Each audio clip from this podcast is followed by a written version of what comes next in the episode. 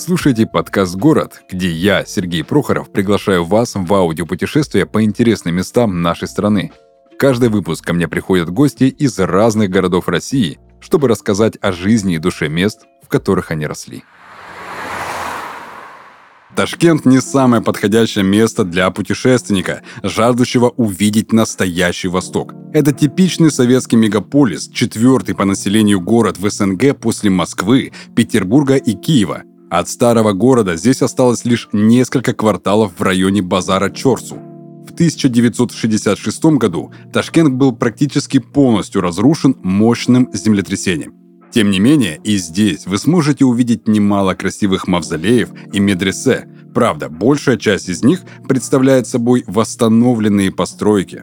Кроме того, Ташкент интересен удивительным сочетанием религиозных сооружений нескольких вер, каждая из которых потрясающе красиво само по себе, а особенно впечатляет по контрасту с соседними. В каком еще городе можно увидеть величественный католический собор Святейшего Сердца Иисуса и богато декорированной керамической плиткой с традиционными орнаментами медресе Кукельдаш? Евангелическо-лютеранскую церковь, выстроенную по проекту Бенуа, и православный Свято-Успенский собор с лишающей дара речи великолепной колокольней. Как и везде на Востоке, в Ташкенте множество базаров и городских рынков, лучшими среди которых считаются самый старый базар столицы Эски-Жуа и рынок Чорсу. Итак, друзья, мы продолжаем наше аудиопутешествие по городам нашей, и не только нашей, необъятной страны. А сегодня у меня в гостях Мария, она руководитель отдела продаж в нашей, между прочим, подкаст-студии Red Barn. Маш, привет. Привет. Так, ты сама родом из города Ташкент. Да, точно. Я знаю, что многие люди путают э, город Ташкент, это столица Узбекистана, именно со столицей Кыргызстана. Я замечал такое вот реально среди своих знакомых. Хотя среди моих знакомых много кто с э, Средней Азии, с Кавказа, но почему-то они путают. Для тебя лично Ташкент это город юности, город ностальгии, или это город э, чего-то такого, от чего ты убежала все-таки? Ну, для меня скорее это город э, как раз моего детства и как раз город ностальгии. Это очень что-то такое душевное, куда очень хочется вернуться, а, но вернуться назад во времени, вот так скажем. Mm-hmm. Потому что жить в нынешнем Ташкенте, скорее всего, я бы не хотела, но вот именно вернуться назад я просто с большим удовольствием. Так, вот у меня сразу вопрос. Почему сейчас не все так хорошо, как было тогда? Потому что сейчас э, Ташкент осовременился, он э, больше стремится на манер Европы, он отстраивается вот этими гигантскими стекляшками, туда заходят э, все наши сервисы и так далее. Пусть это работает еще не очень хорошо, но э, вот этот момент э, какой-то теплотой и душевностью он немного охладел, скажем mm-hmm. так. А, это больше такой современный город, э, который стремится именно к Европе. То вот есть так. более урбанизированный становится, да. и тебя это расстраивает? Ну, конечно, да, меня это расстраивает, потому что в чем суть вообще э, Ташкента? Это когда ты приходишь на базар, начинаешь торговаться с продавцами э, за э, персики какие-то или то, что выращено в Узбекистане. А сейчас э, скорее это поход в магазин, в условную корзинку, например, в супермаркет, и все уже не так тепло. Нет вот так. этой атмосферы да. э, торгашей, так называемых, да? Да. Какая там валюта, кстати, мне интересно? А, суммы. А, как, как и в Киргизии, получается. Вот, наверное, поэтому многие и путают Киргизию Но ну, на самом деле хорошо работать в России, и, но жить в Узбекистане, потому что при переводе там прям хорошие деньги выходят. До сих пор? Да. Несмотря на всю суету. Замечательно. А какой курс курс, если ты знаешь? А, один к 70, по-моему, сейчас. Серьезно? По-моему, да, если я Нифига не ошибаюсь. Себе. Ну, это так-то да, неплохо. Даже работая, там, не знаю, получая среднюю даже зарплату, мне кажется. Ну, да, но а, там исчисление и за покупки, и за, ну, вот все, что ты тратишь, оно, вот у нас это может быть что-то за рубли, там, условно, там, 5 рублей, 35 рублей, там это тысячи, сотни тысяч, миллионы, а, вот, э, поэтому, ну, все все равно при перечислении э, выходит выгоднее. Угу, угу, окей. Если все-таки твои друзья решат посетить Ташкент, твой родной город, то что ты в первую очередь э, посоветуешь осмотреть? Ну, во-первых, ехать туда однозначно нужно весной, э, желательно в марте, потому что сам город очень зеленый, э, там очень много деревьев, включая плодовые деревья, и именно весной, когда начинается цветение и вот это все и же с ними, там очень хорошо, красиво, вкусно пахнет.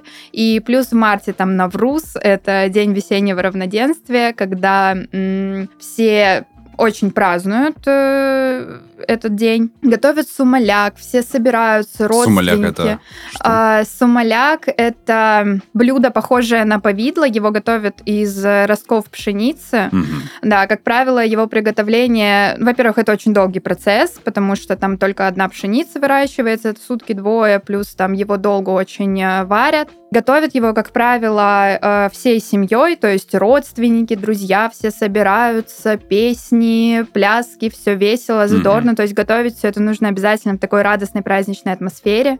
А, плюс туда добавляют такие камушки. Они вообще добавляются для того, чтобы э, сумаляк не пригорал в казане. Но а, существует такое поверье, что если а, тебе, когда выдают порцию, тебе попался камушек, то это на счастье, на удачу, и нужно загадывать желание. Но он не съедобный, этот камушек. Нет, это обычный, ну, галька обычная. А если зуб расколоть? Ну, нет, ты его ешь ложкой, естественно, а. там не маленькие камушки, а такого хорошего размера, среднего. Вот, но это прям заряжает на очень удачный год. Классно.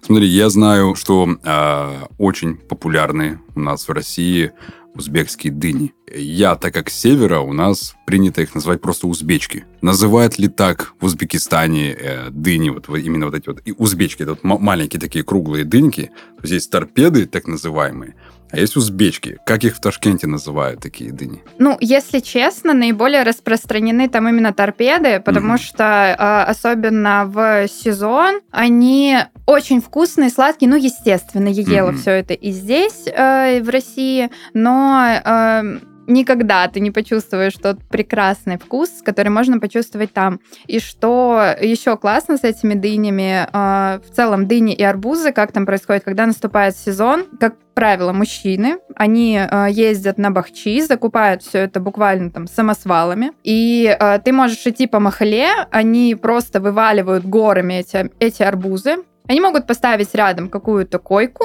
ночевать там, и вот это вот все распродается вот так стихийно. Угу. И всегда самые вкусные арбузы и дыни именно вот так вот с улицы купленные вот этих людей, которые там ночуют.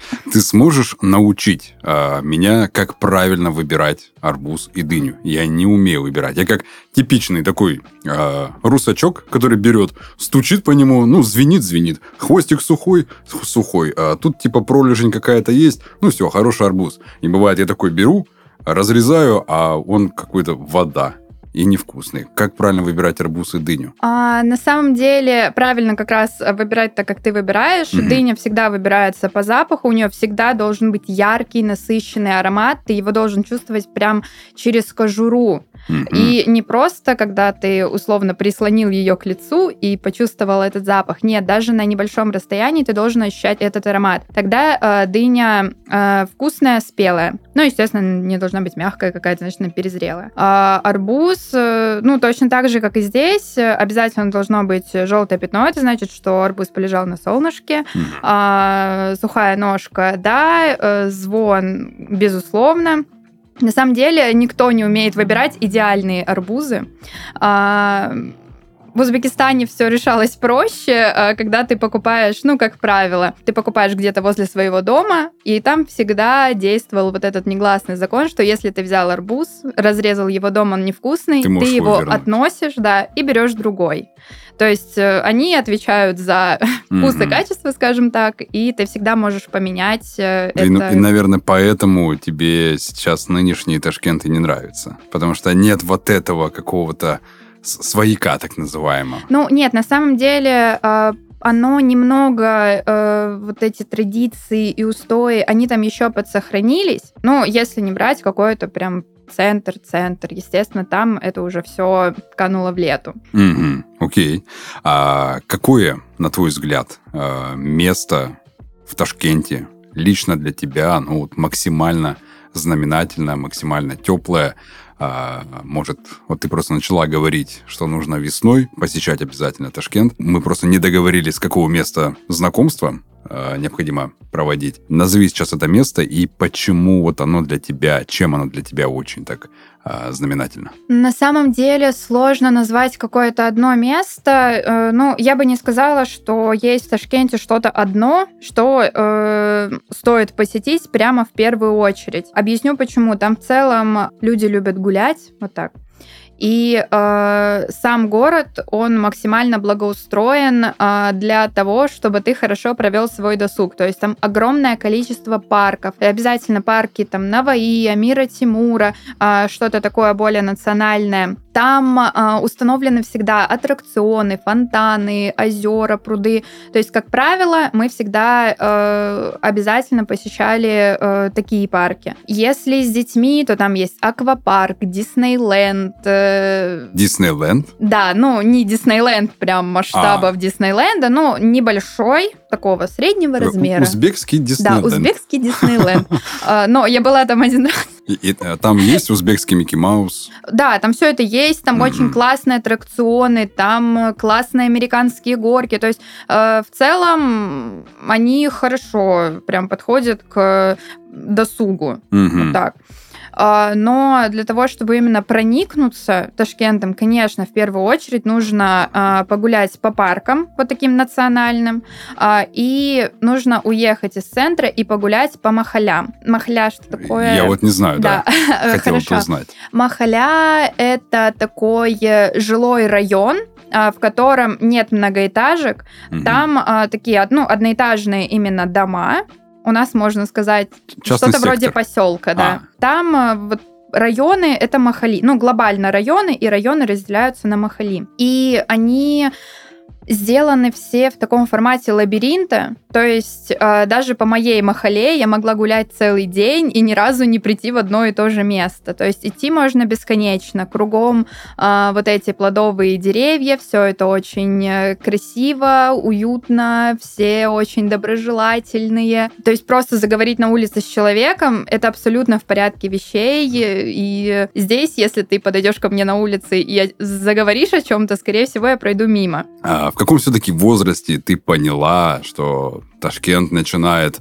вот эту а, урбанизацию, которая тебе не нравится, и ты все-таки решила покинуть Ташкент? Ну, уехала я по другим причинам немножко. Уехала я как раз в 17 лет. А, здесь я поступила в 9 класс. Угу. А, Это какой год? 2012. Ага. Да. А, Проблема была следующая. В Узбекистане 9-классовое обучение было тогда, сейчас они вроде бы как хотят сделать 11 классов или уже сделали. А, то есть после школы ты идешь в колледж, после 9 класса всегда. Но проблема в том, что а, если ты русская, mm-hmm. еще и русская девушка, то очень тяжело э, пробиться и построить карьеру, потому что там все же такие э, тесные семейные связи, скажем так, и естественно, что э, какая-нибудь семейная ячейка занимает условную верхушку чего-то. Mm-hmm. А, поэтому единственный э, шанс э, на, скажем так, хорошую жизнь, к которой мы все стремимся, это условно выйти замуж за узбека. Mm-hmm. А, но несмотря на то, что я э, выросла в этой среде, а, я не хотела бы связывать свою жизнь э, с узбеком именно. Почему? Потому что там очень, э, скажем так, серьезно и скрупулезно относятся к своим э, традициям, к семейным ценностям а, то есть и так ты, далее. Ты испугалась, что тебя загонят в рамки ре, ре, больше религиозно-традиционные. Да, угу. они очень трепетно на самом деле к этому относятся, условно, даже до сих пор во многих семьях там есть такое правило, традиция, устой, что э, там всегда по много детей в семьях, и э, младший сын или младшая дочь всегда остается жить с родителями, даже если э, ты выходишь замуж или женишься. То есть mm-hmm. ты остаешься заботиться о своих родителях. Там нет каких-то отдельно стоящих домов, то есть просто мой дом и все. Как правило, там сделаны, сделаны дворы, и во дворе условно там 2, 3, 4 дома. И все это может быть одна большая семья. А, то есть э, младшие дети обязаны заботиться о своих старших семьях, плюс э, обязательство учить узбекский язык, потому что без него никуда. А за 17 лет я его так и не смогла выучить. Ну, то есть, Но ты да. понимаешь, когда узбеки говорят между собой. А, Наверное, я смогу понять общую суть, но, угу. скорее всего, нет. Да. Э, что я смогу понять, это и когда они ругаются матом, потому что матом там ругаются по-русски. А. Да, звучит узбекская речь, где-то там в перемешку, в перерывах угу. вот этот русский мат. Вот. Э, но это я точно смогу понять. Угу. А, вот. Ну и, собственно, нужно было дальше учиться и куда-то поступать. Те, кто не может переехать сразу поступать, они там поступают в колледжи. Их там достаточно много, что-то вроде международных отношений, куда ты, где ты отучиваешься, и потом по распределению тебя отправляют э, в Россию. Вот, mm-hmm. очень многие мои одноклассники э, поступи, ну вот сейчас живут э, и работают в России. Mm-hmm. Вот по распределению уехали. Вот мы по программе переселения переехали. Это классно. Да, это классно, но это было очень тяжело на самом А-а-а. деле, да. Ну и, конечно, ты прощаешься со своей семьей, со своими друзьями, и кажется, что я никогда больше не встречу э, своих друзей, которые там составят э, мою новую семью. На самом деле все это не так, но все равно какая-то легкая грустинка. Ну это потому что такой возраст да. еще, да, 14 лет, вот это самый такой пубертат, э, переходный возраст, а, юношеский максимализм и так далее. И вот э, после таких твоих слов мне становится интересно. В итоге ностальгия по дому для тебя лично это какие-то приятные воспоминания или больше какой-то негативный опыт? Ну, конечно, это больше приятные воспоминания. Негативного опыта у меня нет э, вообще ничего связанного с э, Ташкентом. Это вот э, больше э, что-то такое теплое, родное, куда хочется вернуться. Очень мне не хватает жаркой погоды, несмотря на то, что в Краснодаре, да, жарко, но э, последний год, когда мы уезжали, температура летом там поднималась до плюс 70. Э, ну, да, там... безусловно, я понимаю твою круглые глаза, но там э, я, сухость я, выше. Ты просто понимаешь, что я с севера. Для меня там минус 50 это типа окей, ладно, но плюс 70 Нет, минус 50 меня... это для меня просто кошмар. И вот именно вот этой жаркой погоды, когда ты там летом идешь в бассейн, там очень много бассейнов, всяких там бассейн водных... вскипела вода, наверное, уже можно чай заваривать просто. Нет, на самом деле это не так. А, местные жители э, такую жару как раз спасаются э, горячим зеленым чаем, они одевают теплые чипаны, но это уже скорее прям в глубинках. Чапаны это эм, головной убор? Нет, это нет? как халат. Ага. Очень э, толстый, очень теплый. Они в него закутываются и пьют горячий чай, угу. чтобы температура тела хотя бы немного приблизилась к внешней температуре. И таким образом они спасаются от жары. Вот, ну и, безусловно, кондиционеры. Ну, так это, кондиционеры наше все. Да, но мне очень не хватает этого лета именно. Если что, а, сегодня у нас, между прочим, 17 января. Мы находимся в Краснодаре, но у нас включен кондиционер. У а... нас тоже в отделе включен кондиционер. Так, если что, для формальности. Слушай, в итоге для тебя как является? Мой дом там, где я есть? То есть ты можешь везде прижиться, или ты считаешь, что а, где родился, там все-таки должен остаться? А, ну, я человек более современный, и это мое уже третье территориальное расположение, потому что приехала я в Россию, жила в Смоленской области, mm-hmm. а, в универ я поступала здесь, в Краснодаре, а, и я с уверенностью могу сказать, что дом это там, где ты находишься, потому что mm-hmm. ты его создаешь сам. Дом может быть где угодно. Mm-hmm. Главное, если, чтобы тебе там было комфортно. Mm-hmm. Окей. Ты за вот этот период, сколько уже не живешь э, в Ташкенте, нашла все-таки друзей? Да, конечно. Я уже нашла, потеряла. А, уже, уже, Да. уже все Да. прошло, все, что Каждый раз, можно когда было. ты уезжаешь из нового места, оставляешь там друзей и думаешь, все, наверное, это конец. На Ну, самом деле нет. Но ты поддерживаешь связь э, с теми друзьями? Или это уже такое холодное «Привет, пока, как у вас дела, А, все хорошо?» Ну, с Ташкентом, наверное, ну, с одной подругой я общаюсь. Мгм. Мы с ней совершенно буквально недавно возобновили общение, причем это была моя лучшая подруга, и она мне сейчас рассказывает, как там живется. А, так, э, скорее нет, расстояние, но убивает отношения в любом случае, какие бы они ни были. Мгм.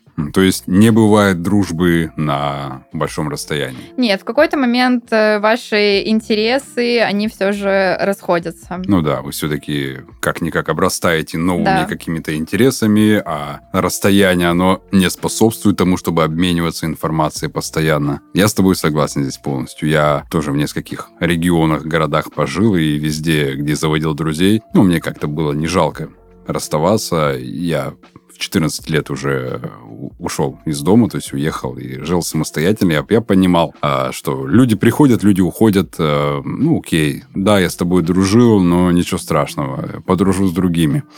То есть э, для меня больше люди это как некий, наверное, ну, просто не, не сказал бы как ресурс, то есть не использовать человека там, в своих целях, а м, ну, я пытаюсь просто сформулировать что-то более умное, но у меня этого не получается. А, то есть ты просто с человеком взаимодействуешь ради каких-то целей все равно, но не используешь Ну, его там. конечно, да. И должно быть какое-то соприкосновение интересов и соприкосновение твоей жизни сейчас с вот этим Мгм. человеком. А иначе вам даже поговорить не о чем, по ну сути. да, да. Но э, жалеть о том, что расстаются люди, не надо. На- надо расставаться, не надо тянуть за собой. Есть какие-то страшные истории, легенды, страшилки э, Ташкента, которые, ну, не знают средние такие статистические обыватели России, но знаешь ты. А, страшилок э, нет, потому что, ну, все же, Ташкент. Это же про э, добро, про какие-то добрососедские отношения и прочее. Страшилки нет, и, наверное, я даже никогда такого не слышала. А, но я подготовила легенду. Опа, давай. Э, Она очень короткая, и как раз она будет рассказывать про то, как э, появился сумаляк, про который я рассказывала, который готовят на Навруз. Сумаляк также называют едой ангела по э, легенде, как раз как он возник. У многодетной матери она была очень бедна, и ей нужно было кормить своих детей. А кормить, естественно, было нечем и не из чего. Она собрала на улице камни и траву, которая росла у нее возле дома. А сложила их все в казан и ушла спать. А на утро, когда она проснулась, у нее было вот это блюдо, похожее на повидло, которым она накормила свою семью. На самом деле там большинство э, легенд э, всего, что связано с едой, потому что, ну, Ташкент, это же еда в Да. первую очередь. Да. А, связано вот именно с таким, что человек был беден, что-то куда-то положил, и из э, вот этого ничего появилось что-то великолепное. Мгм. И, на- наверное, таким же образом и славится узбекский плов о котором я хотел дальше спросить. Потому что я в своей жизни за свои 30 лет, я, наверное, раза три всего лишь пробовал прям такой настоящий узбекский... Не, сейчас я обманул. Я в Самаре был. В Самаре есть район узбеков прям. И я там, ну, если не каждый день, то через день заказывал плов. Я запомнил вот это э, узбекское гостеприимство. Это когда ты за 250 рублев покупаешь вот такую тарелку плова, это, это на троих реально. Я такой, да ну, 250 рублев. Да не бывает такого. То есть это не, не плов вот этот из столовки такой типичный, из курицы который. Ты, не знаю, там такое ощущение, как будто полноги барана просто. Вот мясо накидано, вот это рваное мясо. И вот этот плов наваристый. То есть ты ждешь его, да, когда его там доготовят, но тебе приносят с нутом, с изюмом, там чего только нет. А, Я, конечно же, не доедал. а, И на меня всегда вот так вот... э, Там в ос- в основном узбеки ели. И они на меня так смотрели, когда я просил, типа, с собой заверните мне. Ну, типа, ты что, русачок? Так, так нельзя, надо доедать.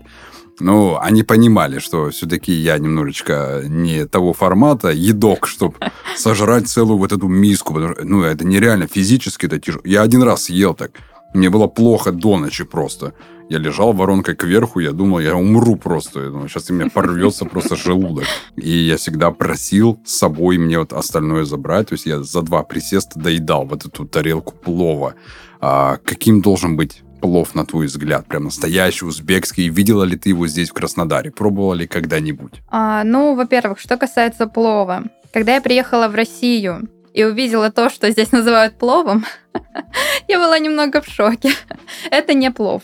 А, даже мы дома, ну, мы очень часто готовим какие-то блюда узбекской кухни, а, но его сложно приготовить именно в домашних э, условиях, потому что настоящий плов, он, конечно же, готовится на костре, в большом казане, а, готовят его мужчины, и относятся в целом они к этому процессу очень скрупулезно. Самый лучший плов в Узбекистане, я пробовала его там и в ресторанах, и просто в кафе, но самый лучший плов в Узбекистане это уличный плов. Mm-hmm. Только хотел сказать, а, на рынках где-нибудь. Да, а, потому что, ну, там его готовят, ты тоже приходишь, тебе его накладывают, да, порции всегда очень большие, потому что ты должен наесться, и туда добавляют куркуму вообще, но на улице это делают не всегда, либо э, очень мало ее добавляют, то есть плов там больше такой к светлому. Mm-hmm. А, в настоящем плове всегда рис не вот обычный у нас пропаренный, который, mm-hmm. а, а он называется лазер, а, длинные такие рисинки, самый вкусный плов из него обязательно с желтой морковью, не с оранжевой. И э, идеальный плов, он готовится в соотношении один к одному мясо и рис. Э, то есть мяса там всегда много. Ну и, конечно, это баранина либо говядина, свинину там не едят. Ну, я баранину не очень, но с говядиной просто топ. А почему баранину не очень? Ну, не люблю просто баранину, хоть э, все время мне там ее и пихали, но я ее практически никогда mm-hmm. не ела. Еда. Можно еще рассказать Конечно. про еду? Нужно, нужно. Самая что, моя любимая Ташкент. еда. Значит, обязательно нужно попробовать самсу. А, тоже, которая делается на улице в уличных тандырах. У меня сразу такой вопрос. А, есть у меня э, хороший знакомый, который э, в Киргизии вырос и в Узбекистане жил, то есть вот так вот на две страны. И он называет самса. Он Нет. говорит, в Киргизии все говорят самса. Я говорю, да нет, я сколько знаю людей, все говорят самса. Вот я хотел узнать, может, в, Узбекистане как? Это самса все-таки? Как да, в Узбекистане принято? это самса. Еще угу. э, здесь, в России, манты называют мантами. Нет, это манты. С ударениями в целом, да, самса, манты, никаких вот этих угу. излишеств. Самса ну, самое лучшее, конечно, слоеная. А если там еще она на какой-то ножке, у меня папа всегда любил кушать э, самса, прям на ножке она сделана, вокруг нее тесто, и все это запечено. Ну, я такая больше. Самса с картошкой. Это топ. Вот.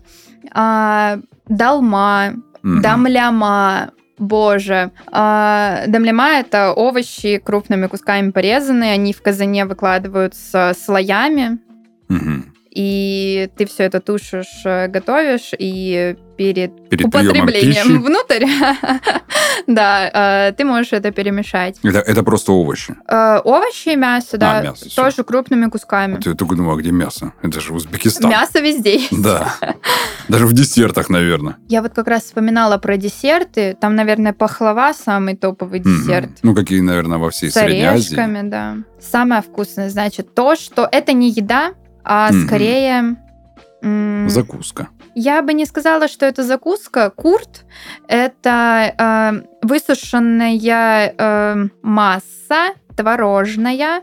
А, Ее делают соленой, либо там добавляют туда специи. На а, базарах эм, курт продают в огромных мешках, то есть они прям стоят mm-hmm. перед тобой, и ты, ну, естественно, ты мешками это не покупаешь, ты там берешь себе 100 грамм или поштучно. Оно очень своеобразное, и э, я здесь в Краснодаре нашла, где можно купить настоящий курт, и принесла его своим коллегам. Никому не понравилось. Они не просто не поняли этого. Да. А, но очень жаль, на самом деле, это очень э, классная вещь, но скорее, да, наверное, это к закуску можно отнести. Ну и, конечно, патыр. Патыр Патыр э, Мгм. это как лепешка. У- Здесь это лаваш называют, круглые в тандыре запеченные. Но оно более плотное. И вот эти патырные лепешки, они делаются большими, с большим кружком посередине. Мгм. Раньше такие патыры дарили еще на свадьбы а, молодоженам. И Это- их не ели. Это по-нашему каравай, А, или нет? Ну да, наверное, это можно назвать караваем, но каравай съедали.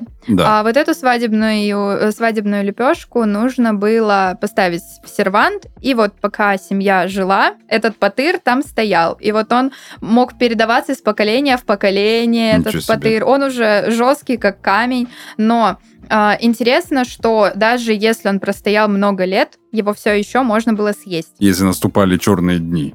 Да. Ну или разводился, может быть, тогда, наверное, тоже можно было съесть. э, э, как раз-таки отпраздновать развод. Да. Свинцом так похрустеть и чуть-чуть... э, И, как раз курт туда добавить. Считай, вот здесь закусочка хорошая. А курдюк готовят в Ташкенте? Да, но... Но тебе не нравится. Нет. Ну, курдюк это Я вообще на даже- любителя, да. Да, абсолютно. Да, я помню один раз э, на моей прошлой работе, вот я когда на севере жил, э, один узбек приготовил, то есть и курдюк, и яйца быка, и он просто это все так вот, у нас как было, такой большой стол, как общак называлось, и все с утра приносят угощения какие-то, с утра кофе, чай все пьют, и все такие хлоп-хлоп-хлоп наяривают, не понимаю, что это такое. Я спрашиваю, слушай, друг, а что это такое? Говорит, «Ну, яйца быка. Я такой, да ну. И то есть и такое ощущение, как будто ты ешь куриное сердце, но только чуть-чуть пожирнее и как-то, ну, своеобразный такой привкус, но мне напомнило что-то между э, легкой коровы и э, сердце курицы, что-то такое среднее.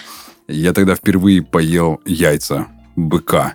И для меня это было очень странно. Но курдюк, он очень на любителя, на крайнего Да. любителя. Я, наверное, тоже не любитель. Мне интересно, а, сели жители Узбекистана и Ташкента любят курдюк. Ну, там много таких своеобразных э, блюд, э, вроде бараньих мозгов. Да. э, Но это очень жирное прям. Да, все, что вот эти э, внутри кости, какой-то жирок внутри Мгм. костей, э, мозжечок, э, ну, все это такое на любителя. На крайнего любителя.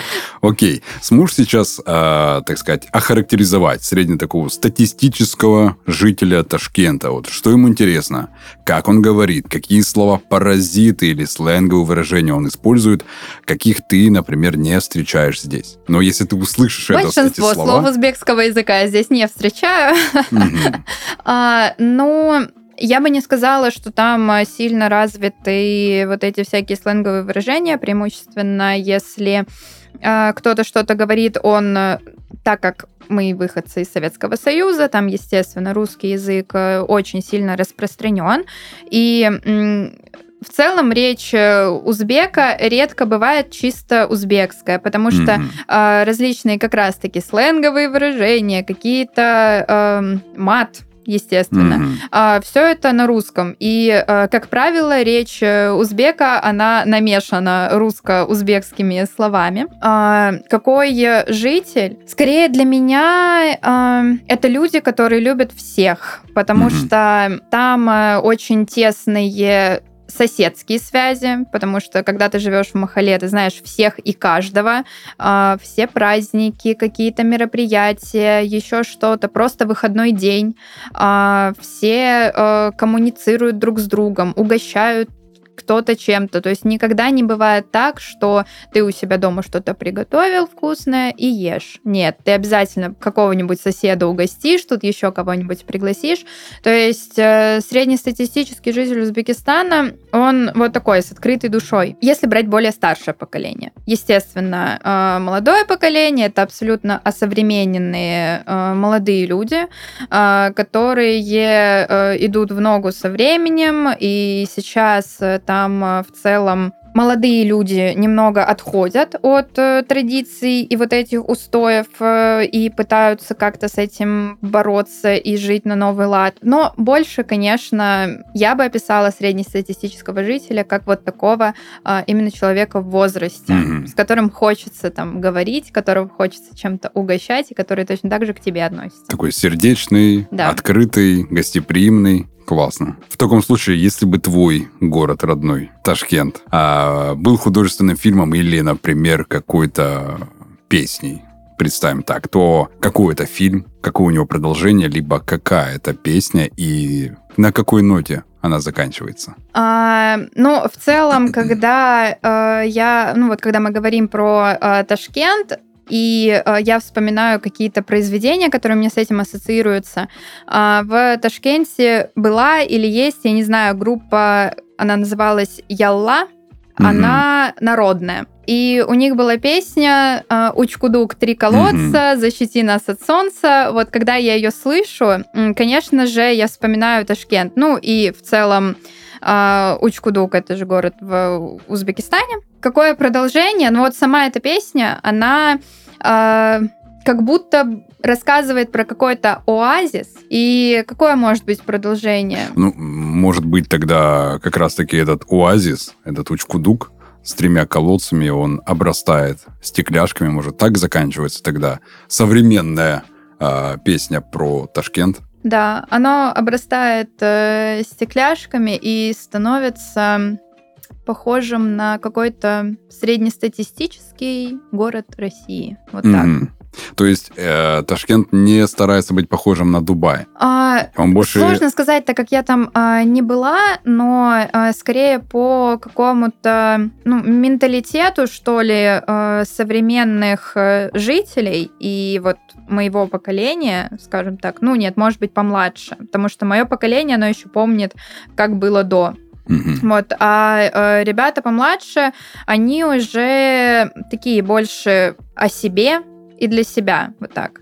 А Ташкент до этого это про семью, про дом и про друзей. А вот сейчас про себя. Замечательно, просто Концова. Сегодня у меня в гостях была Мария, которая рассказывала о ностальгировала, скорее всего, да, больше о Ташкенте, душевном таком а, родном базарском таком, где есть атмосфера, есть своя изюминка, и, к сожалению, который превращается постепенно в урбанизирует а, в такой э, среднестатистический современный город, а, у которого, к сожалению, пропадает душа и атмосфера. Спасибо большое, Маш, что пришла, рассказала, поностальгировала, поделилась, особенно блюдами. Ты пока рассказывала, я очень захотел кушать, потому что это ты рассказываешь, а это вкусно. Я вспоминаю все узбекские блюда, которые я только пробовал. Это очень интересно. А, спасибо, что не отказалась.